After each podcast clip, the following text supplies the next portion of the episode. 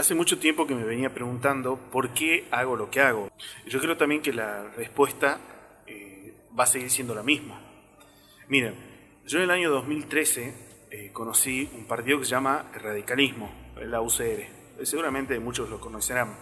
Bueno, en el lugar donde yo vivo, en mi provincia, yo ni siquiera sabía que existía un partido político que no sea el peronismo. Entonces, un día fui, eh, conocí gente muy copada, muy buena onda, eh, que de una forma u otra compartían mis valores y principios, y alguna que otra mirada política. Entonces, me preguntaron si me quería afiliar al Partido Radical.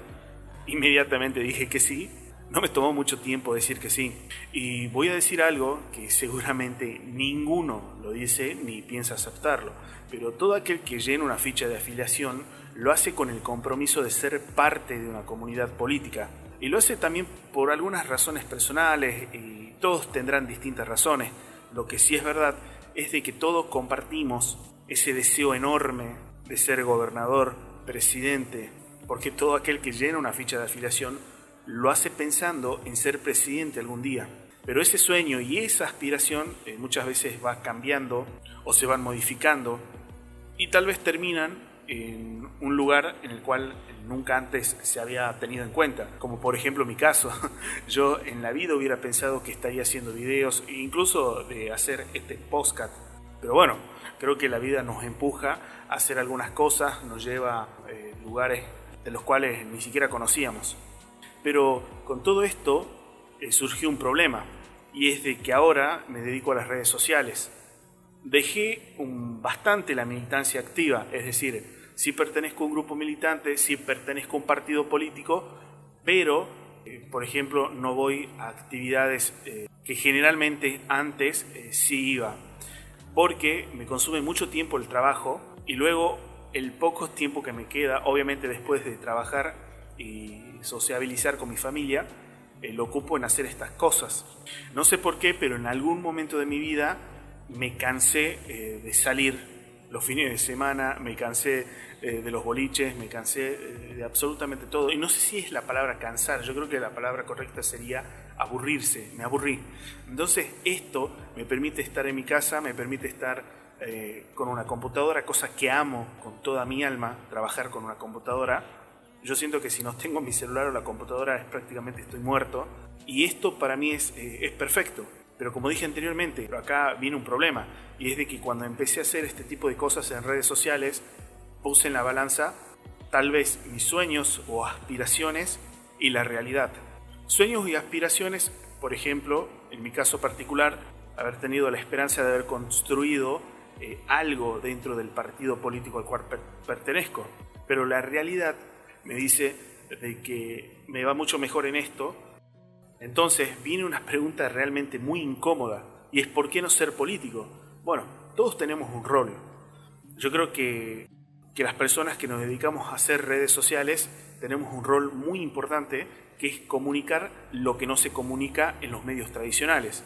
Todos tenemos una, una mirada sobre alguna situación, sobre la realidad y muy particularmente sobre la política. Entonces, que me ha pasado y creo que a todos nos pasó de que cuando vemos un programa de televisión o escuchamos un programa de radio, muchas veces decimos, che, pero no coincido tanto, eh, yo pienso de otra forma y por ahí muchas veces hacemos el trabajo de panelista mientras comemos con nuestras familias, amigos y demás. Es decir, nosotros en la mesa, viendo algún periodista, decimos y debatimos lo que en ese programa no se dice ni se debate. Yo siendo parte de esa realidad sí me cansé y muchísimo de que eso suceda, de que no se hable lo que yo quería que se hable, de que no se diga un dato o alguna información que yo sí la sabía y prácticamente el cansancio y el aburrimiento hizo de que descubra cuál es mi rol. Y mi rol simplemente es este, es decir las cosas que no se dicen, o por lo menos lo que yo considero que no se dice, y mostrar una mirada muy personal de la política, y eso es algo que, por ejemplo, los periodistas no tienen.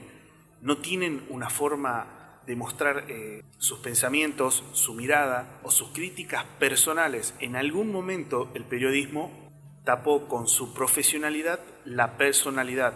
Y estamos en una época donde la personalidad lo es todo. Estamos en una época donde las redes sociales, estar conectados todo el tiempo, lo es todo. Es un medio de vida, un estilo de vida. Sé cuál es mi rol. Entonces es aquí donde llegamos a un punto donde se toma también en cuenta lo que opina la familia o amigos y la verdad que al principio sí te afecta.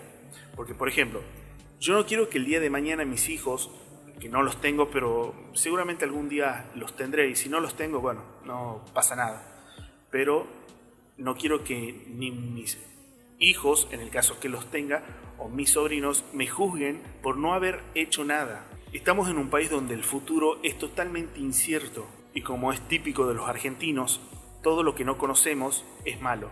Es decir, al no conocer el futuro tenemos una visión de que va a ser todo pesimista, todo es feo, todo es peor. Pero también es verdad que la historia le ha dado la razón a muchas personas que han pensado de esta forma. No descarto que el futuro sea populista, no descarto que el futuro sea de izquierda para Argentina. No quiero que mis sobrinos eh, o hijos el día de mañana me digan no hiciste nada. Ni mucho menos quiero que me reprochen por haber callado. Yo creo que Venezuela y Cuba es Venezuela y Cuba justamente por haber callado, por no haber hecho. Entonces, vuelvo a la pregunta inicial del por qué me hizo hacer este podcast y es por qué hago lo que hago. Simple, porque todo el mundo tiene algo para decir. El problema es que no siempre tenemos a alguien que nos escuche.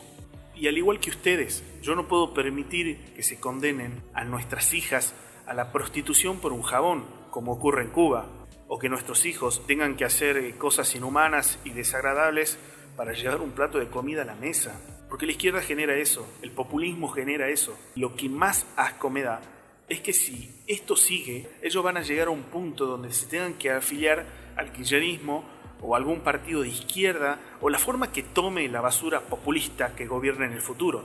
No puedo permitir, al igual que ustedes, que se les quite la libertad a nuestros hijos. La esclavitud en gobiernos populistas sí es una opción. Y si no me creen, miren Venezuela, miren Cuba. En esos países la libertad de expresión y la opinión crítica es solamente un mito, una leyenda, y todo se resume, una vez más, a que todos tenemos algo que decir, pero el problema es que no siempre hay alguien que nos pueda escuchar. Y la diferencia que existe entre la persona que está escuchando esto y quien les habla es que simplemente yo sé editar y producir, nada más que eso. Y si prestan atención a todo el contenido que realizo, es que simplemente son extractos de lo que se habla en una charla de cualquier café del país o de cualquier país o sea, es la conversación que se da entre mate y mate, entre café y cigarrillo, entre una pizza y una jarra de cerveza. Pero la diferencia es que yo le sumo datos y fuentes. Y acá hay algo que sí me sorprende mucho. Y es que la gente me dice, pienso igual que vos. Y me deja comentarios diciendo, no coincido al 100% con lo que decís, pero estamos de acuerdo en. Y lo que más me llama la atención es que lo dicen y lo escriben sorprendidos. Pero gente, es preocupante esto, no sé si se habrán dado cuenta, porque si una persona se sorprende porque coincide con las cosas que cualquier creador de contenido habla, quiere decir que los medios no tienen la aceptación que ellos creen que tienen. Y si el periodismo perdió la credibilidad, eso es preocupante. ¿Saben por qué? Miren a Venezuela y a Cuba. En esos lugares la credibilidad no existe en el periodismo, porque todos los periodistas o son desaparecidos o son comprados. En resumen, todo lo que se parece a la izquierda y al populismo es populista y es de izquierda. No hay que darle más vuelta a eso, es simple. Y hago lo que hago justamente porque vos y yo pensamos de la misma forma, aunque no coincidamos al 100%, y está bien que sea así, pero nosotros sabemos cuál es el problema y también sabemos cuál es la solución. Y muchas veces, cuando nos preguntamos por qué hacemos lo que hacemos, bueno, en mi caso yo llego a la conclusión de que hago lo que hago justamente porque alguien tiene que hacerlo. Es lamentable, pero es real. Aparte, les soy sincero, a mí me gusta hacer esto. Me siento muy cómodo. A que sepan que por lo menos en este espacio van a ser escuchados. Y es por eso que también lo invito. Así que si tenés algo importante para decir y querés que alguien te escuche, manda tu audio o escribime un mensaje. Y te prometo que lo paso en este espacio a tu audio o leo tu mensaje. De verdad te agradezco con el alma que me hagas parte de tu vida, que me dediques el valioso tiempo que tenés en escucharme y espero que este sea el comienzo de algo grande. Te invito a que te suscribas a mi canal de YouTube de Welcome Peronía. Me podés encontrar en Twitter, Facebook, Instagram. Nos escuchamos el próximo domingo. Te mando un abrazo enorme. Me quedo a leer tu comentario, como siempre.